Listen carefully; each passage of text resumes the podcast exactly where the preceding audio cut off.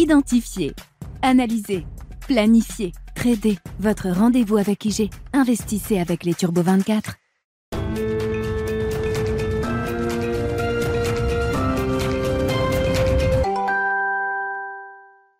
Bienvenue dans Smart Bourse, votre double dose quotidienne de marché en direct sur Bismart. Chaque jour à la mi-journée, 12h30, 13h et en fin d'après-midi, la grande édition pendant une heure à partir de 17h en direct, rediffusée à 20h sur Bismart TV, émission que vous retrouvez chaque jour en replay sur bismart.fr et en podcast sur l'ensemble de vos plateformes. Au sommaire de cette édition de la mi-journée, le nouveau congrès américain qui se dessine peu à peu après euh, les votes, le vote des euh, élections de, de mi-mandat. Bon, on n'a pas une vue euh, complète et définitive euh, de la répartition euh, entre républicains et démocrates au, sein du Sénat et de la Chambre des représentants. L'idée que les républicains vont reconquérir la Chambre des représentants est une idée centrale à ce stade. En revanche, pour le Sénat, la bataille est toujours très serrée, peut-être encore un peu plus que ce qu'on pouvait imaginer. Et donc la, la course est encore too close to call, comme disent les Américains, en parlant spécifiquement du Sénat. Nous reviendrons sur le thème des élections américaine et de ce que cela peut comporter comme implication éventuelle ou non d'ailleurs pour euh, les investisseurs. Thierry Gill, le président de Raymond James sera avec nous en plateau avec quelques graphiques euh, notamment sur l'historique de performance des marchés à l'issue des élections de mi-mandat aux États-Unis. Sur la thématique américaine, l'inflation reste évidemment un sujet prioritaire avec la publication demain de la marque d'inflation pour le mois d'octobre aux États-Unis. Une marque qui ne devrait pas apporter apporter beaucoup de soulagement du point de vue de la politique monétaire, quand bien même le discours de, Jérôme Powell la semaine dernière semblait un peu plus équilibré euh, entre les risques désormais que doit affronter la Réserve fédérale euh, américaine. Peut-être qu'on entre dans une nouvelle étape de la normalisation de la politique monétaire aux États-Unis avec l'idée que le rythme ou en tout cas la taille des hausses de taux pourrait être réduite d'un cran pour le prochain meeting qui se tiendra mi-décembre. L'idée étant à ce stade que la Fed pourrait passer de 60 75 à 50 points de base. On verra évidemment les réactions après la publication de l'inflation euh, d'octobre demain aux États-Unis. Et sur ce plan, euh, c'est Nicolas Leprince, spécialiste taux et gérant multi-asset et overlay chez Edmond Rothschild Asset Management, qui sera en plateau. Nous évoquerons évidemment avec euh, nos deux invités quelques idées en matière d'investissement à ce stade.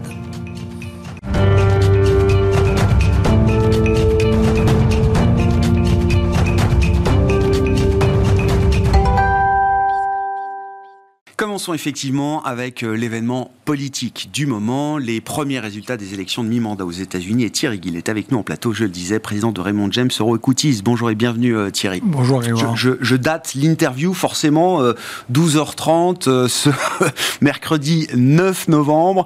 Que peut-on dire à ce stade des premiers résultats qu'on peut avoir sur le nouveau congrès américain qui est en train de se dessiner, Thierry? Alors, on a, comme vous le disiez, on n'a pas les résultats définitifs. Euh, la première conclusion, c'est que c'est une victoire attendue des Républicains qui vont probablement emporter la Chambre basse, la Chambre des représentants. Euh, vous le disiez, too close to call sur la partie Sénat, c'est clair. À, à l'heure où je vous parle, on était à 48-48 euh, sur 100 candidats. On entend donc quatre États encore à dépouiller. Euh, l'un pourrait durer plus longtemps que prévu, c'est la Géorgie, car il a une particularité cet État, c'est que si vous n'emportez pas 50% des voix, et ils sont trois candidats, l'un d'entre eux devrait peut-être avoir 2 ou 3% des votes, ça impliquerait en fait un nouveau vote qui interviendrait au mois de décembre. Euh, donc le premier constat, c'est en tout cas victoire des républicains, et c'est ce que les marchés avaient plus ou moins pricé ces derniers jours. Euh, défaite relative de des candidats Trump qui n'ont pas fait la raz-de-marée qu'il avait espéré. Il avait employé le terme sur Twitter de bloodbath, de bain de sang. C'est pas du tout le cas. Donc c'est une, euh, s'il y a une victoire républicaine, on ne peut pas dire qu'on le doit au candidat euh, Trump. Enfin, je dis candidat, il devrait l'annoncer le 15 novembre prochain. Le poids de Trump dans la victoire des républicains est à relativiser. Oui, il est à relativiser parce que sur un certain nombre d'États, c'est que c'est on va dire, ces, ces adeptes n'ont pas emporté. Hein.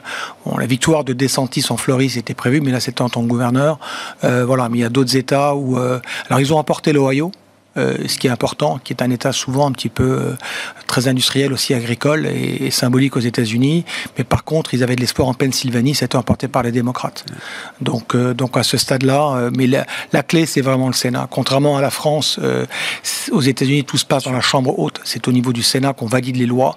Et il sera important, dans le cadre d'une dualité 50-50, donc d'un statu quo avec la situation actuelle, ça serait une vraie victoire. Et après, on en reparlera peut-être tout à l'heure, ce que ça engendre pour la candidature de Trump et d'éventuels d'autres candidats du côté républicain qui pourraient éventuellement apparaître dans les, dans les, dans les prochaines semaines et les prochains mois. Ben, Parlons-en tout de suite, euh, Thierry. Non, mais parce que je crois qu'il a prévu de s'exprimer mardi prochain, euh, Donald Trump, et ça doit être un moment triomphant pour lui pour euh, annoncer, officialiser ce que tout le monde pressent déjà, c'est-à-dire qu'il sera bel et bien candidat, le candidat républicain pour 2024. Euh, Mais vous dites, à ce stade, la route ne sera peut-être pas aussi facile pour Donald Trump dans cette nouvelle offre qu'il va pouvoir proposer aux Américains. oui, parce qu'il a vraiment polarisé en fait toujours autour de sa personne. Et en fait, ce que les premiers résultats nous donnent, c'est qu'en fait, il est quand même très clivant. Euh, DeSantis, euh, donc en Floride, euh, on sait qu'il aspire à la candidature suprême. Il y a également euh, deux autres femmes qui sont qui sont pressenties également pour pour une éventuellement chercher une mandature au niveau de la présidence. Donc il y aura un débat. Ça va prendre du temps. on n'est pas du tout dans l'ère des, des, primaires. Les élections ont lieu dans deux ans, mais ça risque peut-être de se compliquer un petit peu plus pour lui. Mmh. Intéressant. Non, non, mais effectivement. Mais il y a encore deux ans à faire, ça, euh, oui, oui, Ça, va, être long. oui, c'est un temps sacrément long. Euh, à commencer du point de vue des marchés, parce que c'est quand même ce qui nous anime, nous anime dans cette émission, euh, Thierry. Bon, dans l'hypothèse, alors c'est plus qu'une hypothèse, la Chambre des, Républicains va être, la Chambre des représentants va être reconquise, reconquise par les, les, Républicains, euh, sans que ce soit un raz-de-marée euh, total. Le Sénat, euh, on verra, mais on se retrouve dans l'idée qu'un 50-50 serait départagé par la vice-présidente démocrate. Oui. Dans, dans, quel type de, de, de, de, situation de blocage politique, en l'occurrence, est-ce que ça nous place et qu'est-ce que ça implique pour les investisseurs? Est-ce qu'il y a quand même des sujets sur lesquels les républicains républicains, majoritaire à nouveau à la Chambre des représentants, pourrait peser ou en tout cas essayer d'avoir une influence face à la Maison Blanche qui elle reste démocrate avec un droit de veto présidentiel qui sera euh, sans doute euh, brandi voire euh, voire affiché régulièrement peut-être dans cette deuxième partie de la mandature. Alors il y a des sujets très clairement, et la question est souvent revenue ces dernières semaines qui m'a été posée, est-ce qu'il y aurait une remise en cause du plan de Biden, le fameux euh, Inflation Reduction Act, le IRA, euh, la réponse n'est pas si simple, elle est ni blanche ni noire, elle est probablement grise. Il y a des choses qui ont déjà été votées, c'est un plan qui a été voté au mois d'août, il se mettra en place. Est-ce qu'il y aura éventuellement une version édulcorée du plan? C'est possible. En l'occurrence, on sait que sur le volet environnemental, c'était le plan qui avait été mis en avant par Biden et c'était le plus ambitieux au monde. Et on risque de voir des, des révisions dans certains budgets qui seraient alloués. À ce stade-là, c'est difficile de pouvoir dire qui sera le plus touché, l'éolien, le solaire ou l'électrique. Euh, ça sera, ça sera à voir. Euh, les, les, résultats, vraiment, c'est des éléments d'appréciation qu'on aura dans les semaines à venir. Il y a un sujet qui fait relativement consensus, c'est ce qu'on appelle le re-onshoring, reproduire en fait aux États-Unis. Mm. Donc le CHIPS Act, qui consiste à fabriquer des puces aux États-Unis, ça sera un non-sujet parce que démocrates et républicains sont d'accord. Les secteurs qui seraient peut-être sensibles éventuellement, c'est la santé, la générosité des démocrates qui est connue euh, ben, depuis l'époque, à l'époque d'Hillary Clinton, dans les mm. années 90. Ça, euh, Biden avait voulu finir le travail qui avait été fait à l'époque par Obama. Euh, et en fait, on peut imaginer que du côté santé, euh, là aussi, c'est un secteur qui risque un petit peu de souffrir. Euh, voilà, sur l'aspect des valeurs financières, un des projets de loi de Biden, c'était en fait d'imposer des critères de fonds propres au niveau des petites banques américaines. Et on, l'oublie souvent, mais il y a des milliers de banques aux États-Unis, il y en a des centaines qui sont cotées en bourse. Et, là-dessus, peut-être que quelque chose sera revu. Il y aura plus de libéralisme. Mais globalement, euh, ce que les gens voulaient en fait, c'est cette perception que s'il y a une présidence démocrate et qu'on met un, congrès américain qu'ils emportent une ou deux chambres, qu'importe, républicains, ça donne un peu l'idée qu'on va un petit peu contrôler les dépenses des démocrates. Et ça, c'était bien perçu par les marchés. Ça explique une partie du rallye qu'on a eu ces dernières semaines. C'est pour ça que les taux longs américains étaient revenus sur des niveaux de 4,10, 4,15 à peu près. Euh, voilà. Et donc aujourd'hui, la question est de voir si, quand on aura les résultats finaux, euh, si effectivement cette tendance va se poursuivre ou non que nous apprend l'histoire Vous êtes venu avec un graphique, un, tableau, que nous apprend euh, l'histoire en matière de performance de, marché post-élection demi-mandat aux États-Unis, euh, Thierry? Si ah. l'histoire est un guide, bien sûr. Ça monte. ça monte. Ça monte, mais surtout, c'est que ça monte dans 100% des cas, ce qui est un peu troublant. Et c'est une discussion que j'ai eue avec un certain nombre Quelle que soit la configuration qu'on retrouve ben, Si vous prenez, en fait, depuis la Seconde Guerre mondiale, vous avez eu 19 élections de mi-mandat, vous avez eu autant d'élections présidentielles, euh, dans 100% des cas, dans les 6 mois ou dans les 12 mois qui suivent l'élection de mi-mandat, la bourse monte. C'est vrai. Que vous ayez de l'inflation, pas d'inflation. Et vous imaginez bien que depuis cette époque, des cas de figure d'économie, de conflits, vous en avez eu beaucoup. Donc finalement, c'est quelque part c'est un peu troublant parce que aujourd'hui la question numéro un qu'on se pose tous c'est l'inflation, c'est Powell, quel sera le taux pivot de la Fed? Mais vous vous dites aujourd'hui en tant qu'investisseur, peut-être qu'à un mois ou deux c'est compliqué de savoir ce que la bourse fera. Mais si vous avez un horizon d'investissement, euh, ça marche à tous les coups. Et alors ça marche encore plus on peut pas faire mieux que 100%, vous allez me dire, mais ça marche euh, vraiment, sur, même sur les périodes de trois mois, quand vous avez un président démocrate et un, et, un congrès qui est tout ou parti républicain.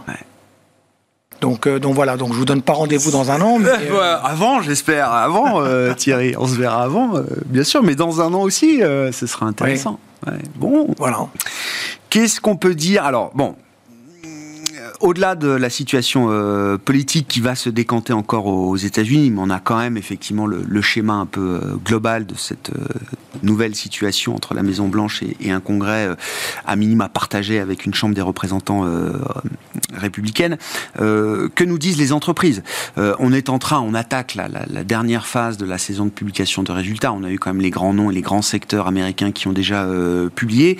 Qu'est-ce qu'on retient justement des résultats publiés des guidances, des perspectives qui ont pu être offertes par, euh, par les grandes euh, entreprises et de la manière dont le marché a réagi aussi peut-être à ces euh, surprises, qu'elles soient positives ou négatives. Conforme aux attentes, croissance des profits sur 12 mois glissants plus de 2, décélération des profits trimestre sur trimestre à moins 2, avec une contribution que je qualifierais d'exceptionnelle du secteur de l'énergie. Mmh. Hein, si vous retirez ce secteur, en fait, on a, on a, on a une, les Américains emploient le terme de earnings recession déjà depuis déjà maintenant plus de six mois. Donc ça, il n'y a pas de doute. Euh, les guidance ont été prudentes et on l'a vu du côté du secteur de la tech, qui est un secteur qui est toujours très regardé. Hein. Le secteur de la technologie, il a directé dans les six premiers mois de l'année et depuis l'été dernier, ce qu'on voit, c'est des profits qui ont plutôt tendance à être prudents.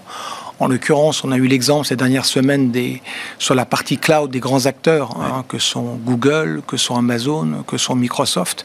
Et en particulier chez, chez Amazon, la croissance avait pas mal décéléré. Et donc il y a eu cette sanction un petit peu sur ce secteur. Euh, chez Raymond James, on a déjà eu l'occasion de l'évoquer. Nous, on considère que le pic de l'inflation est derrière nous. On aura peut-être l'occasion d'en débattre un petit peu plus hmm. tard. Euh, en tout cas aux États-Unis, en tout cas dans cette forme de plateau, et que dans le hmm. contexte qu'on maîtrise difficilement, c'est le rythme de décélération qu'on aura en 2023, et que ça privilégie plutôt une approche plus de stock picking que de directionnel, plutôt une approche value que croissance. Et dans ces approches value, les thématiques qui ont notre préférence, alors euh, ça reste l'énergie, même si j'ai bien conscience qu'avec mm. les filtres ISR aujourd'hui, c'est compliqué pour beaucoup de gestion d'aller vers ces thèmes. Euh, le secteur des valeurs euh, financières, mais je précise, pas les banques, je pense aux assureurs, qui est un thème qu'on aime beaucoup. voilà, c'est un petit peu des thèmes qui pour nous, et le secteur industriel, qui ont nos préférences, qui est un peu étonnant d'ailleurs parce que comme on devra avoir une récession, on verra si elle est forte ou pas en 2023. Ça reste malgré tout des secteurs qui sont pour l'instant bien orientés. Euh, l'énergie, effectivement, il est encore temps d'être positionné sur ce secteur, sachant que, alors, effectivement, les, les, les, euh, les earnings de, de l'énergie viennent gonfler euh, les, les, publications de résultats. Enfin, quand on agrège effectivement les chiffres de, de, de bénéfices des entreprises, le poids de l'énergie est très très important. À un moment, les effets de base vont faire que la contribution va être beaucoup moins forte, voire à un moment peut-être négative. Toute chose égale par ailleurs, avec les prix de l'énergie et des matières premières qu'on peut connaître euh, aujourd'hui, euh, Thierry. C'est pas un risque devant nous quand même? Pour l'instant, non. Euh, d'abord, le poids de l'énergie dans le SPI 500, c'est 5%. Ça a été 10% au début des années euh, euh, de, fin, fin 2010. Euh, C'était tombé, Mm. souvenez-vous, quand le baril était passé négatif il y a, il y a quelques Il y a deux ans, oui, deux ans et demi, oui. en moins de à environ entre 1 et 1,5%, donc, donc ça remonte. Donc la contribution des, du secteur de l'énergie vient d'un fait très simple, c'est qu'en fait les acteurs de l'univers ont décidé de rewarder, de récompenser en quelque sorte leurs actionnaires, soit au travers de, ils génèrent beaucoup de cash, Ouais. à 80 dollars, tous les acteurs gagnent de l'argent, mais plutôt que de le dépenser dans nouveaux forages, ils le redistribuent, soit sous forme de rachat de titres, soit sous forme de dividendes spéciaux. Et aujourd'hui, et c'est bien un petit peu ce qui a beaucoup agacé euh, Biden en faisant un appel du pied et en envisageant peut-être de mettre une taxe sur un certain nombre d'acteurs, mais qui ne passerait pas, en tout cas au niveau des congrès. Ça, tout le monde est relativement d'accord là-dessus. Euh, voilà, donc euh, pour l'instant, je pense que le secteur de l'énergie, en tout cas des énergies fossiles, a encore de beaux jours devant lui. Exxon a généré plus de free cash flow que Apple, Microsoft ou encore Google sur le troisième trimestre. Ça se joue à quelques centaines de millions, mais plus de 24 milliards de dollars de free cash flow pour Exxon, c'est devant le free cash flow généré par Apple sur le troisième trimestre. Voilà. Signe des temps. Merci beaucoup euh, Thierry. Thierry Gill, président de Raymond James Euro Equities, avec nous en plateau dans cette édition de la mi-journée de Smart Bourse.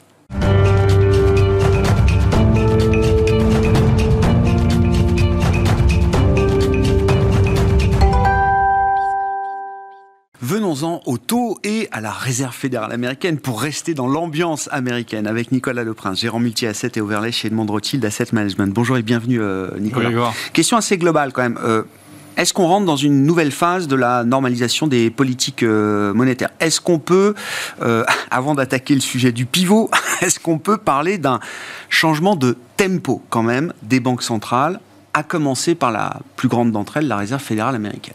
Alors, on, on- on peut commencer à faire évoluer le discours. Est-ce qu'il va aller dans le sens du marché qui voit toujours des baisses de taux assez agressives à partir de fin 2023, 2024 C'est certainement encore trop tôt pour le dire.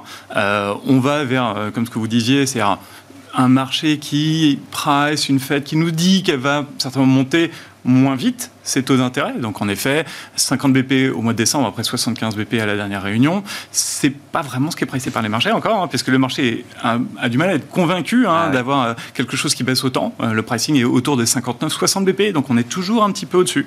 Euh, là où classiquement, quand on monte de 75 BP, le, le marché le price à 72-73 BP. Donc on sent que le marché n'est pas complètement convaincu, complètement sûr que les chiffres d'inflation vont être si bons. C'est vrai qu'on a eu certaines banques centrales euh, au-delà des États-Unis, qui ont commencé à, à infléchir leur discours. Mais il faut remettre ça dans le contexte de leur économie. Quand on prend la Banque du Canada, qui est passée à 50 BP euh, de façon un peu surprenante, en fait, il y a une- un poids de la dette privée qui est extrêmement important, donc une sensibilité de l'économie à, à cette dette privée, à l'augmentation des taux, qui est certainement plus forte qu'aux États-Unis. On a la même chose en Australie. En Australie, euh, la première chose, c'est que la Banque d'Australie ne se réunit pas tous les mois et demi, mais tous les mois. Donc là où avant ils faisaient 50 BP tous Ouais. les mois, en fait ils sont passés à 25 BP. Euh, et encore une fois, dans le contexte de l'Australie, vous avez le contexte des matières premières, vous avez le contexte de la Chine, vous avez aussi une économie qui est beaucoup plus sensible dans ces taux variables euh, sur tout ce qui est marché immobilier et l'impact sur l'économie. Et c'est ce que nous disent les banquiers centraux de ces pays-là. Ouais. C'est des sensibilités qui sont différentes. On a plutôt l'impression que la Fed euh, prend en compte une sensibilité plus faible à la remontée des taux d'intérêt. Il y a une inertie plus forte à la remontée des taux dans l'économie américaine que dans les exemples que vous avez cités. Ouais, tout à fait. ouais. C'est, c'est, c'est certainement le cas. Et, et Jerome Powell a, a eu de cesse de calmer les marchés sur un potentiel pivot pour le, pour le moment. Oui, enfin.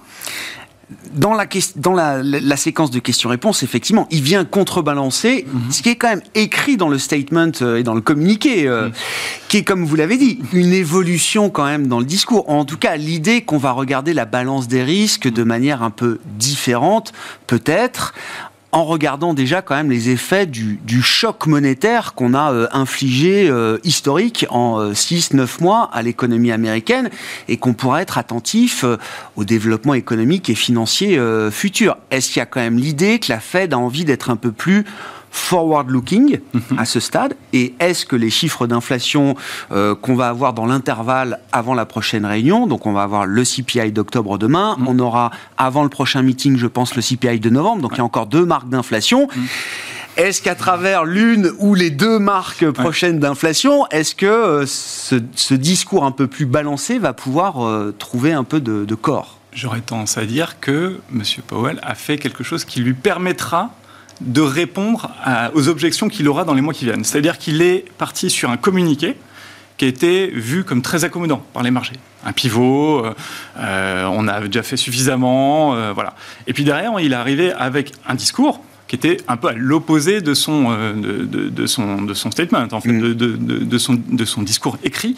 Donc en fait, il aura l'occasion de s'appuyer sur les deux. Il s'est couvert, quoi. Il s'est couvert.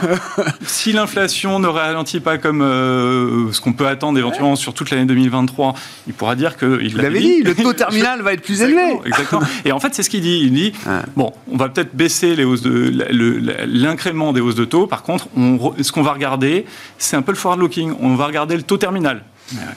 Écoutez-moi, le taux terminal, il sera pas plus bas, il sera certainement plus haut. Quand on regarde un peu le taux terminal, vous savez, dans les dots euh, qu'on aura au mois de décembre, on les a pas eu ce mois-ci, le taux terminal euh, médian, euh, enfin le, taux 2023 médian de septembre, c'était à peu près 4,625. Mhm. D'accord on sait que celui-là, il va monter, puisqu'il vient de nous le dire qu'il allait monter. Ce que price les marchés, c'est déjà un taux terminal qui est en ligne avec 50 BP de hausse de taux par rapport à ce 4,625, c'est-à-dire autour des 5,10, 5,15, ce qui est pricé par les marchés. Ce qui a changé un peu avec le discours, c'est l'horizon. C'est-à-dire que là où on voyait un taux terminal peut-être euh, assez rapidement, peut-être au mois de mars, euh, là, il a été décalé et il reste haut jusqu'au mois de juin. C'est ce qui a été changé un petit peu. Ouais, Et c'est peut-être pas encore suffisant du point de vue de la Fed. Vous disiez de voir que dans les anticipations de marché, il y a encore des baisses de taux intégrées, alors mm. peut-être pour la deuxième partie de 2023, on verra. Peut-être qu'il y aura matière à baisser les taux en deuxième partie de 2023. On n'en est pas là. Mais du point de vue de la Fed, à ce stade, c'est quelque chose qu'elle ne veut pas voir dans le marché, en tout cas. Pour l'instant, on continue à monter les taux. Euh, dans les indicateurs qu'elle regarde, le chômage c'est clairement, ça va clairement pas dans son sens. On a vu dans les ouvertures de postes qui avaient un peu surpris mm. négativement, mais c'est-à-dire positivement pour les marchés euh, il y a deux mois. Le, dernier chiffre il y a 15 jours a remis un petit peu euh, des ouvertures de postes très positives. Quand on regarde les chiffres du chômage qui sont sortis la semaine dernière, ils étaient encore relativement bons, hein, on, peut le constater. quand on regarde les, sous-composantes emploi des indices, euh, des ISM, des PMI, en fait, c'est des composantes qui avaient, c'était pas mal dégradées ces 6 ou 9 derniers mois, et qui, depuis 4 mois, ont tendance à se stabiliser ou à s'améliorer. Donc, pas grand-chose qui va dans le bon sens. Maintenant, on regarde l'inflation l'inflation, ça ne s'améliore pas vraiment. Euh, ce qui s'améliore, c'est l'inflation headline, c'est-à-dire l'inflation totale qui est attendue à 7,9 euh, dans le chiffre de demain. Donc c'est en baisse par rapport au pic de juin. Euh, mais ce que va regarder les marchés, la Fed, c'est l'inflation cœur. L'inflation cœur continue de monter, elle est toujours très dynamique. Mm. À l'intérieur de cette inflation cœur, on sait qu'il y a certaines composantes, les composantes de biens, des biens de, de, santé, des biens sur les voitures usagées. Tout ça, on sait qu'a priori, c'est des choses qui vont avoir tendance à baisser, mais les marchés vont regarder l'immobilier. La composante qu'on appelle shelter, qui euh, représente 32% de l'indice euh, d'inflation, euh, celle-là, elle a beaucoup monté. Et là, on a des, indications qui sont, on va dire, mitigées. C'est-à-dire qu'on voit bien que le marché immobilier a tendance à beaucoup se retourner, mm. mais ça a un effet de lag très important dans le CPI. Donc si on a ne serait-ce qu'une stabilisation dans la hausse de l'impact de l'immobilier dans le CPI mm. ou même une baisse, ce qui pourrait être un peu surprenant. Euh, ça, c'est quelque chose qui pourrait être très bien vu par les marchés, euh, mais pas de quoi euh, faire tourner la Fed, au moins dans les. à, quel horizon on peut attendre effectivement que ce que tout le monde voit à travers les indicateurs privés de, de, de, de loyer, notamment, à quel horizon est-ce qu'on peut estimer que ça va se matérialiser dans les chiffres d'inflation que regarde la Fed et donc soulager encore un peu plus la réserve fédérale américaine et donc permettre peut-être de concrétiser un peu plus d'un pivot. Euh, c'est quoi l'horizon qu'on peut avoir Quand, on fait des calculs euh, très simples, hein, on essaie de regarder le monde, les calculs mensuels. Ouais, bien sûr. Même si on baisse le, calcul, le, chiffre mensuel, euh, l'accélération de la baisse de l'inflation aux États-Unis, c'est plutôt le Q2 2023. C'est pas avant le Q2. Donc on a encore 5-6 mois devant nous. Très compliqué, avec une inflation cœur qui aujourd'hui est à 6,5, va rester extrêmement élevée. Qu'est-ce que ça implique pour euh, notre banque centrale, la banque centrale euh, européenne, hein, ce que vous venez de décrire euh, aux États-Unis, parce qu'il y a quand même une connexion très forte entre les différentes politiques monétaires, et puis sur l'aspect l'aspect intrinsèque également lié à la zone euro. La dernière position de Christine Lagarde a été de dire qu'une une mild recession, donc une récession douce, modérée, ne suffirait pas à ramener l'inflation à l'objectif en, zone euro. Ah, du côté de la zone euro, on n'a pas de signe pas d'inflexion de signaux positifs comme on a aux États-Unis. Euh, dans un des l'idée d'un plateau est même encore euh, éloignée. Voilà, euh, normalement, le pic est plutôt attendu encore début 2023 ou fin 2022. Donc on est encore, on est encore plutôt pas encore du tout au pic. On ne sait pas à quelle vitesse ça va décélérer.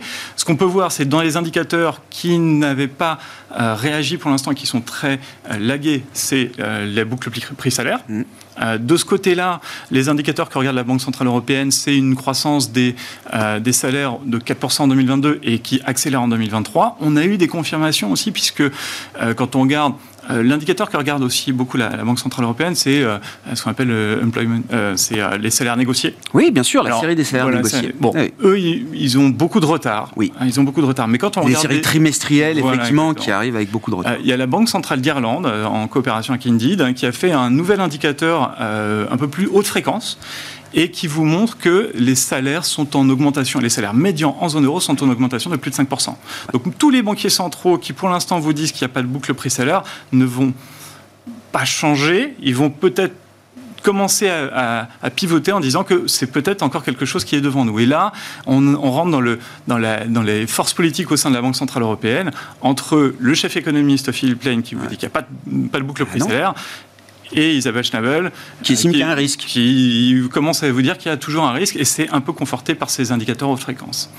Pour nous, c'est, pour, nous ça, donne un petit peu des divergences. C'est-à-dire que oui, aux États-Unis, on peut continuer à avoir des taux terminaux plus hauts, mais on sent bien qu'une grosse partie du, du, marché a, déjà anticipé ça. À 50 bébés près, voilà. Ça se... Mais il y a une, très forte réticence du marché à euh, voir les taux en zone euro monter autant que les taux américains. Euh, c'est euh, ça fait 15 ans qu'on a des quantitative easing, on a une certaine fragilité à voir les hausses de taux. On ne dit pas du tout que les taux vont monter très rapidement. Euh, mais la seule chose, c'est qu'il y a certaines divergences. On a parlé de la divergence. On pense qu'il y a plus à faire du côté de la BCE, toujours. Euh, il y a certainement une divergence fiscale. on voit qu'avec un, gridlock du côté des États-Unis, on aura du mal à faire plus de mm. fiscal. Mm. là où on voit qu'en zone euro, les États eux-mêmes ont vraiment tendance à vouloir appuyer sur le, champignon pour protéger les consommateurs, protéger les entreprises. Quand on regarde le plan allemand euh, qui ne sera implémenté que si les prix du gaz remontent, euh, c'est aussi important, voire plus important que ce qui avait été annoncé en Angleterre.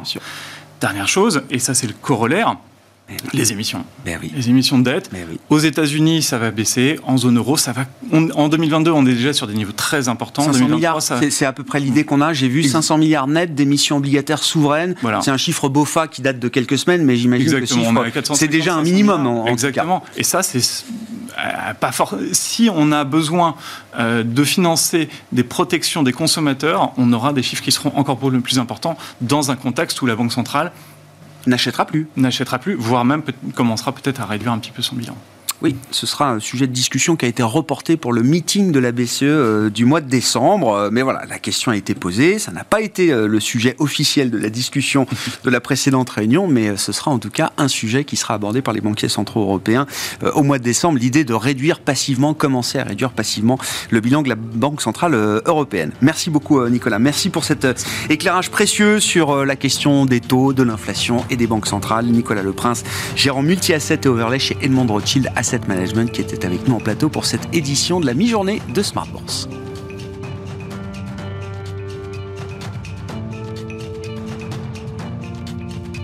Identifier, analyser, planifier, trader. Votre rendez-vous avec IG. Investissez avec les Turbo 24.